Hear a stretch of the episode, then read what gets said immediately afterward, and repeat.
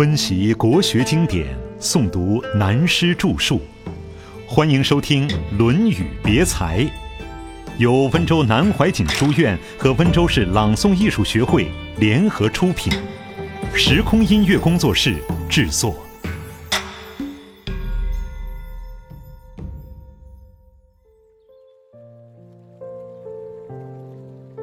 毁于欲。子曰：“吾之于人也，谁毁谁欲？如有所欲者，其有所是矣。斯民也，三代之所以直道而行也。”孔子说：“我对于人毁誉都不计较。即如说那个人说某人好，那个人说某人坏，很难据以定论。”我的体验：不要轻易攻讦人，也不要轻易恭维人。人很容易上恭维的当，但是我总觉得恭维人比较对，只要不过分的恭维。对于自己要看清楚，没有人不遭遇毁的，而且毁遭遇到很多。即使任何一个宗教家都不能避免毁，像耶稣被钉十字架而死，就是因为被人毁。而且越伟大的人物被毁的越多，所以说，谤随名高，一个人名气越大，后面毁谤就跟着来了。曹操还没有壮大起来的时候，初与袁绍作战，情势岌岌可危，他的部下没有信心，认为会打败仗，很多人都和袁绍有联络，脚踏两边船，以便万一情势不对时，可以倒过袁绍那边去。他们往来的书信资料，曹操都派人查到，掌握在手里。后来仗打下来胜利了，曹操立刻把这些资料全部毁了，看都不看，问更不问。有人对曹操说：“这些人都是靠不住的，应该追究。”曹操说：“跟我的人，谁不是为了家庭儿女，想找一点前途出路的？在当时是胜是败，连我自己都没有把握，现在又何必追究他们？”我自己信念都动摇，怎能要求他们？如果追究下去，牵连太广了，到最后找不到一个忠贞的人，不必去追问了。这也是曹操反用术道，故意做到能够宽容人。古人的句子：“谁人背后无人说，哪个人前不说人？”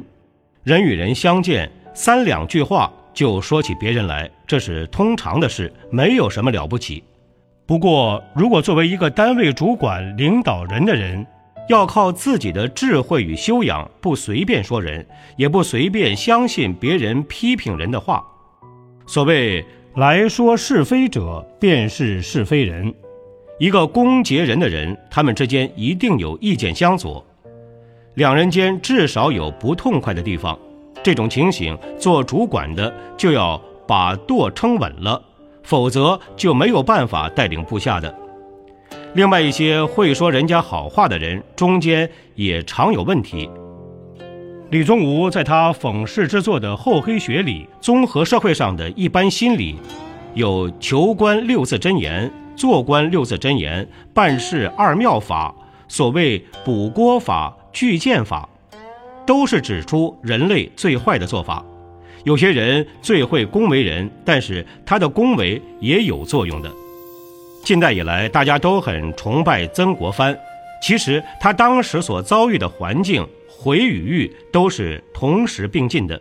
因此，他有赠元普九弟四十一生辰的一首诗：“左列钟鸣右傍书，人间随处有惩处。”低头一拜图羊月，万事浮云过太虚。这是说，他们当时的处境：左边放了一大堆褒扬令奖状，右边便有许多难听而攻击性的传单。世间的是非，谁又完全弄得清楚呢？多了这一头，一定会少了那一边，加减乘除，算不清那些账。你只要翻开《庄子》书中的那段屠阳月的故事一看，人生处事的态度就应该有屠阳月的胸襟才对。所谓万事浮云过太虚，孔子这里说，听了谁毁人谁誉人，自己不要立下断语，另一方面，也可以说，有人攻讦自己或恭维自己，都不去管。假使有人捧人捧得太厉害，这中间一定有个原因。过分的言辞，无论是毁与誉，其中一定有原因、有问题。所以毁誉不是衡量人的绝对标准，听的人必须要清楚。孔子说到这里，不禁感叹：现在这些人呐，他感叹了这一句，下面并没有讲下去，而包含了许多意思。然后他讲另外一句话：“三代之所以直道而行也。”夏、商、周这三代的古人不听这些毁誉，人取直道，心直口快，走直道是很难的。假使不走直道，随毁誉而变动，则不能做人，做主管的也不能待人。所以这一点，做人做事对自己的修养和与人的相处。都很重要。庄子也曾经说过：“举世誉之而不加劝，举世毁之而不加沮。”真的大圣人，毁誉不能动摇，全世界的人恭维他不会动心，称誉对他并没有增加劝勉鼓励的作用。本来要做好人，再恭维他也还是做好人。全世界要毁谤他。也绝不因毁而沮丧，还是要照样做，这就是毁誉不惊，甚而到全世界的毁誉都不管的程度，这是圣人境界、大丈夫气概。据历史上记载，有一个人就有这股傻劲儿，王安石就有这种书呆子的气魄。王安石这个人，过去历史上有人说他不好，也有人说他是大政治家。这都很难定论，但是王安石有几点是了不起的，意志的坚定是一般人所不能。他有过“天变不足畏，人言不足惧，祖宗不足法，圣贤不足师”的倔劲儿，没有把古圣贤放在眼里，自己就是当代的圣贤，可见这种人的气象倔强的多厉害。相反的，说他是魔道呢？但也难下断语。他一辈子穿的都是破旧衣服，乃至他当宰相时候，皇帝都看到他领口上有虱子，眼睛又近视，吃菜只看到面前的一盘。生活那么朴素，可是意志之壮，壮得不得了。他对毁誉动都不动，表面上的确不动，实际上内心还是动的。所以这一段可以作为我们的座右铭。能够做到毁誉都不动心，这种修养是很难的。出入无车少马骑，子曰：“吾犹己使之缺文也。有马者，借人乘之。今吾以服。”这是孔子对于时代文化在演变中的一个感叹。他当时研究中国上古文化。就说恐怕以后研究更困难了，史料都丧失了。他还很幸运看到古代历史残缺的资料。举一例说，古代有马的人借给别人骑，现代对于这一点资料都很难找到了，所以今后对于上古史无法研究。因此，孔子当时把中国的历史暂时斩断了，整理书经时便从唐尧开始。事实上，尧以前还有史实的。如果照旧的方式研究，尧以前就有两百万年的历史了，至少至少有一百多万年。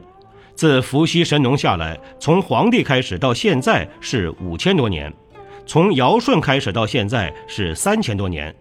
中华民族究竟上面已经有多少年历史？这很难讲。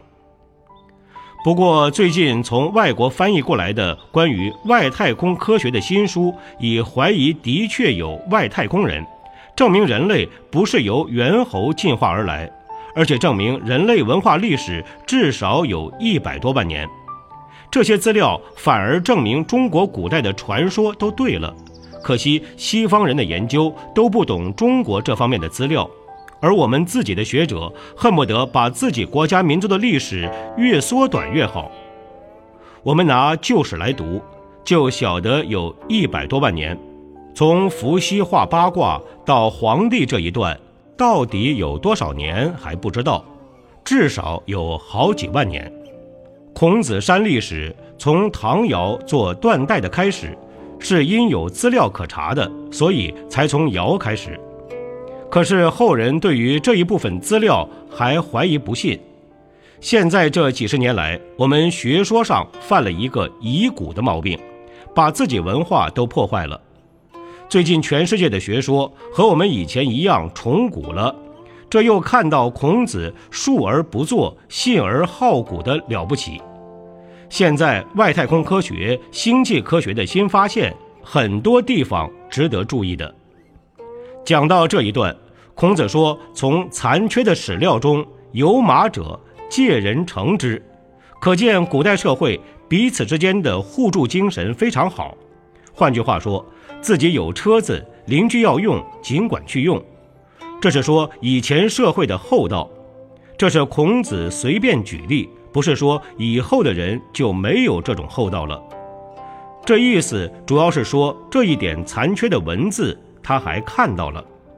但当时一般人对上古时代的研究资料就不够了，如此而已，并不是孔子没有马骑向朋友借不到便生气了。